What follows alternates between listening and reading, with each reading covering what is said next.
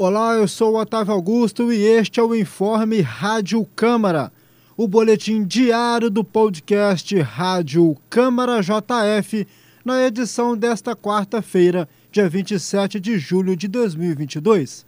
E aqui você fica por dentro das principais notícias de Juiz de Fora e da Casa Legislativa.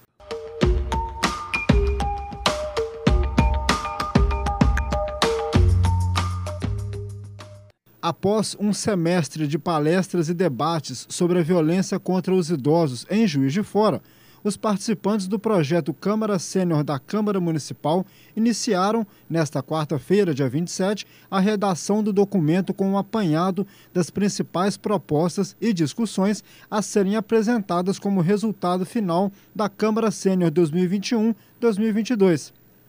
A coordenadora do projeto, Flávia Duarte Tavares, explicou que após a finalização da montagem do documento com ideias para proposições legislativas, o texto será apresentado à mesa diretora, que aí, em seguida, o encaminha aos órgãos devidos.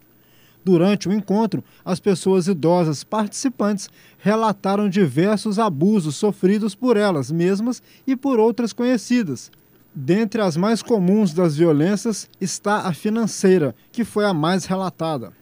O fortalecimento do trabalho em rede com os órgãos de assistência social, delegacia, Centro de Referência Especializado de Assistência Social, o CREAS, e o Centro de Referência de Assistência Social, o CRAS, foi discutido como uma das principais ações ativas que podem mudar efetivamente o tratamento a pessoas idosas empréstimos consignados em plena rua, cartões cujos números são anotados por familiares para compras online, ligações e mensagens com pedidos de senhas foram alguns dos pontos que podem ser trabalhados por meio de educação e treinamento.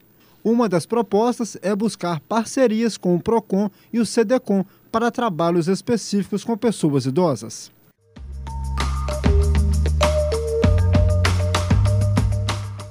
A Câmara Municipal de Juiz de Fora aprovou e a Prefeitura sancionou a Lei número 14.481, que autoriza que haja casinhas, bebedouros e comedouros para animais comunitários em situação de rua.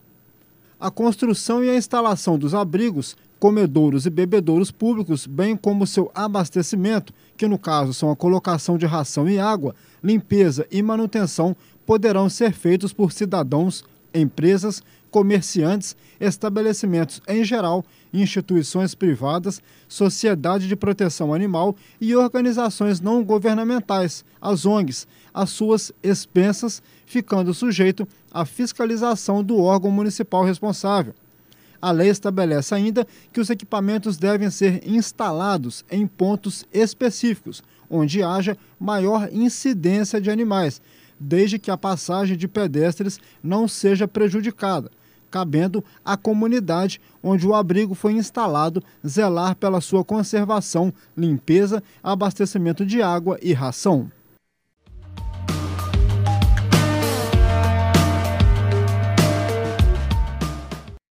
Esse foi o seu informe Rádio Câmara JF. Para mais informações, acompanhe a JF TV Câmara, o canal digital 35.1 da sua TV aberta.